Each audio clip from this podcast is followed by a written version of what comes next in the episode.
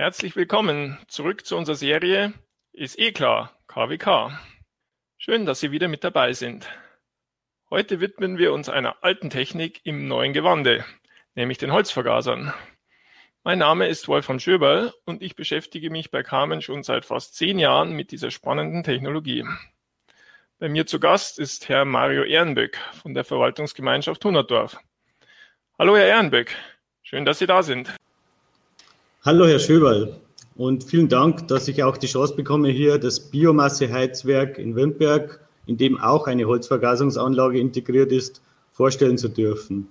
Aber zuerst möchte ich mich selber mal kurz vorstellen. Wie gesagt, mein Name ist Mario Ernböck und ich bin jetzt seit mehr als zehn Jahren als Beamter bei der VG Hunderdorf beschäftigt, als Kämmerer, das heißt in der Finanzverwaltung.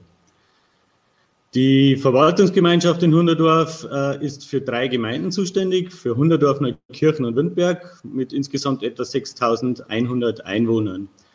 Äh, wobei Windberg, von der wir jetzt sprechen, der Gemeinde mit knapp 1.100 Einwohnern, die kleinste der drei Gemeinden ist.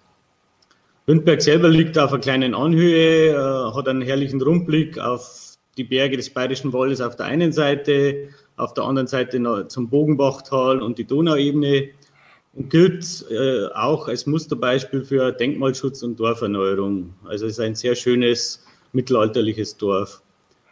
Äh, aufgrund der Topografie haben wir eigentlich nur sehr wenige äh, finanzkräftige Gewerbebetriebe angesiedelt, angesiedelt und dementsprechend ist die Gemeinde eher finanzschwach. Und dementsprechend ist jetzt diese Umsetzung, die wir da gemacht haben von diesem Biomasseheizwerk mit ja, 1,9 Millionen Euro Kosten, schon ein großer Kraft, Kraftakt für die Gemeinde gewesen. Ja, wie sind Sie denn dann zu dieser Technologie gekommen? Äh, ich meine, der, der Betrieb von einer KWK-Anlage ist ja nicht gerade eine der Kernaufgaben von einer kleinen Gemeinde. Nein, das stimmt. Äh, das Biomasseherzwerk in Wimberg war zunächst auch nur als Genossenschaft, bestehend aus allen Anschlussnehmern geplant und war zunächst auch ohne Holzvergasungsanlage eingeplant mit einem Hauptschnitzelkessel und einem Pelletkessel. Danach haben wir leider Probleme mit der Finanzierung gehabt. Äh, die Maßnahme war jetzt so äh, ausgestaltet, dass die Banken eben leider bei der Finanzierung nicht mitgespielt haben. Zudem haben wir dann im Sommer 2013 von dem Förderprogramm Biosol äh, vom Bayerischen Staatsministerium für Ernährung, Landwirtschaft und Forsten gehört. Und dadurch hat sich für uns die Möglichkeit ergeben, dass wir das Gesamtprojekt durch den Einbau dieser Holzvergasungsanlage auf wirtschaftlichere Beine stellen.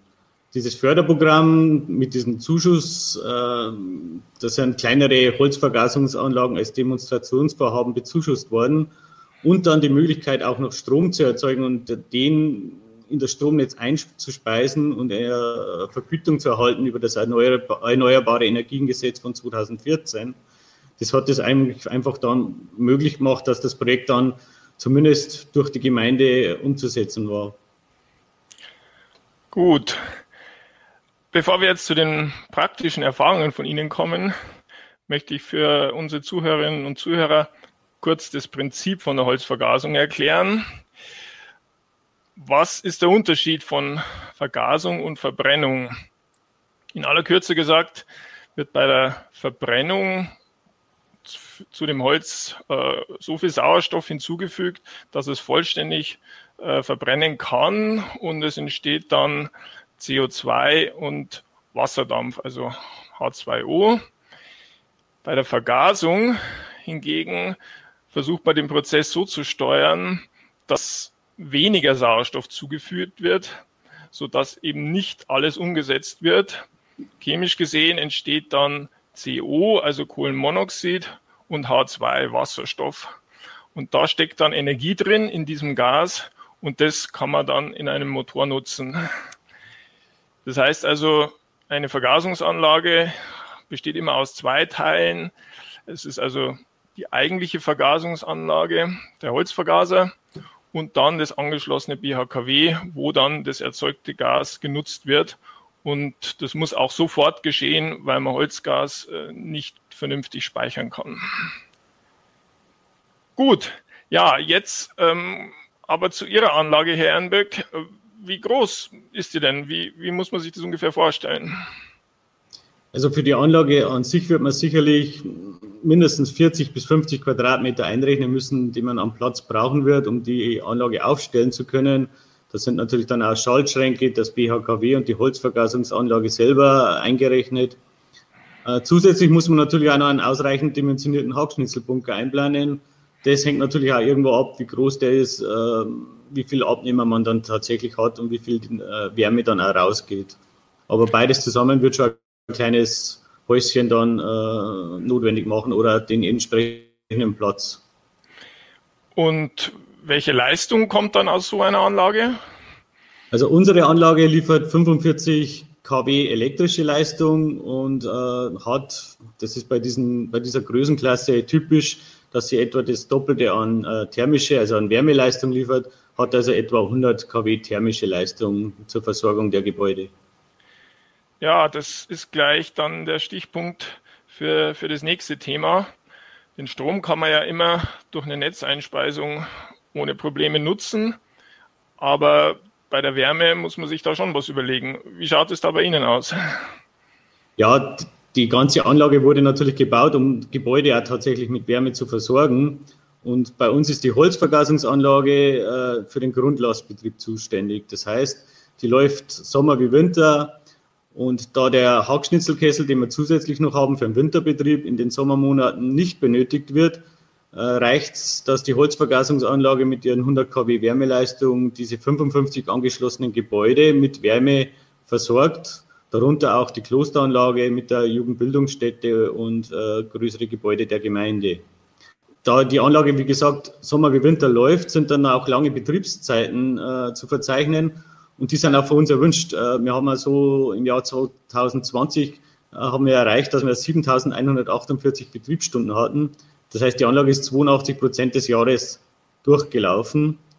Und so können wir jedes Jahr etwa 275.000 Kilowatt Strom auch erzeugen, den wir, wie gesagt, ins Stromnetz einspeisen. Und äh, rechnerisch entspricht es einer Versorgung von etwa 200 Personen mit Strom. Das ist also schon eine große äh, eine große äh, Leistung, glaube ich. Ja, auf jeden Fall.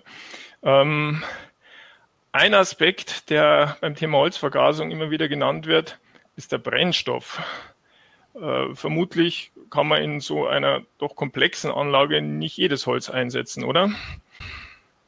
Das ist richtig, ja. Äh, die Qualität der Hackschnitzel ist wirklich einer der wichtigsten Punkte damit man den Aufwand und die Stillstandszeiten von der Anlage möglichst gering hält. Äh, wir machen bei der Gemeinde jedes Jahr eine beschränkte Ausschreibung und legen da auch sehr viel Wert auf die Qualität der Ware. Äh, so dürfen da die Feinanteile keinesfalls zu hoch sein. Die, die Hackschnitzel müssen relativ homogen sein und was sehr wichtig ist, der Wassergehalt von 10 Prozent sollte auf keinen Fall überschritten werden.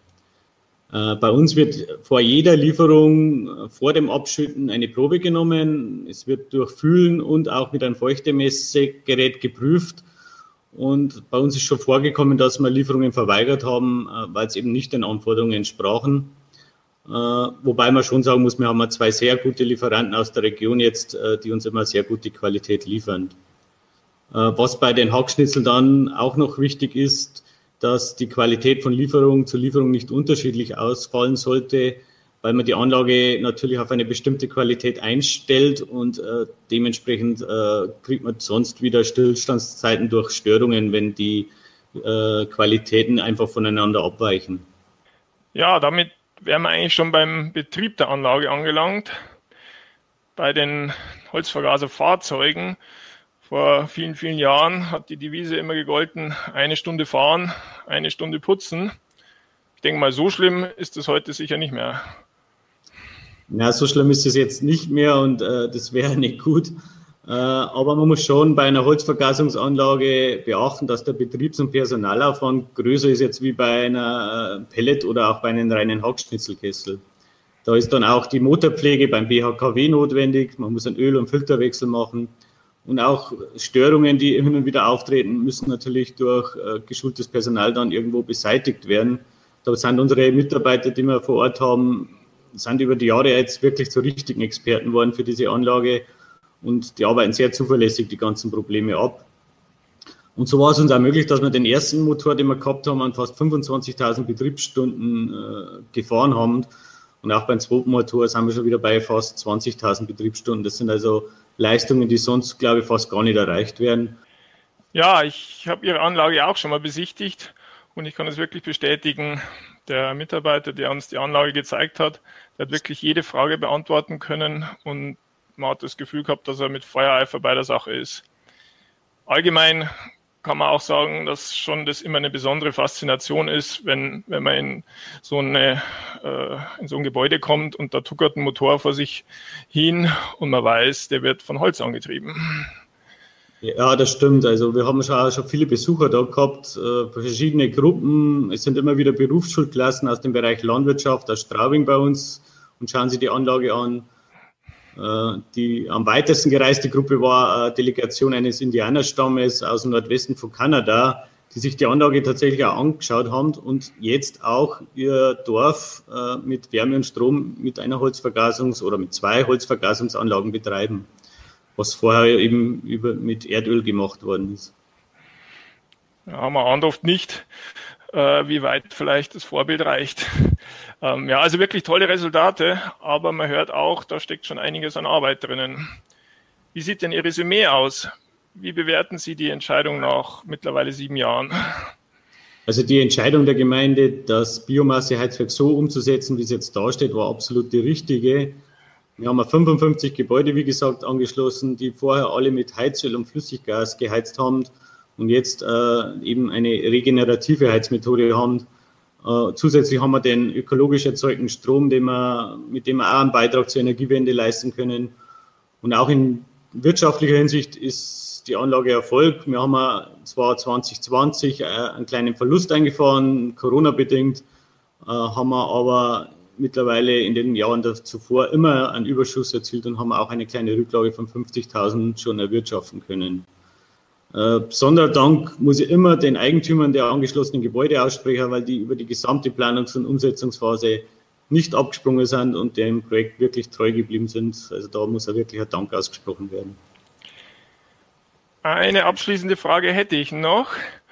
Und zwar ist ja eine grundsätzliche Voraussetzung, Voraussetzung für einen erfolgreichen Betrieb von allen KWK-Anlagen die Möglichkeit zur Wärmenutzung was würden Sie sagen? Was kommt da bei Holzvergasungsanlagen noch dazu? Was ist aus Ihrer Erfahrung am wichtigsten für einen erfolgreichen Betrieb?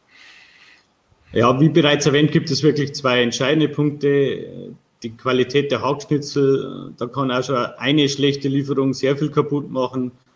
Da muss man auch konsequent sein und bleiben. Äh, zum anderen ist es geschultes und auch motiviertes technisches Personal, äh, wenn man die Anlage selber betreut, auch die Bereitschaft, dass man auch mal zu ungelegenen Zeitpunkten zur Anlage geht und eine Störung beseitigt. Also Personal und Qualität der Hauptschnitzel sind für mich bei der Holzvergasungsanlage die entscheidenden Punkte für einen erfolgreichen Betrieb. Herr Ehrenberg, vielen Dank für das Gespräch und für Ihre Einblicke in die Praxis. Wir wünschen Ihnen alles Gute und viel Erfolg für den weiteren Betrieb Ihrer Holzvergasungsanlage. Vielen Dank. Ich hoffe, Sie können nach dieser Folge sagen, KWK, jetzt ist's klar. Vielen Dank fürs Zuhören und bis zum nächsten Mal.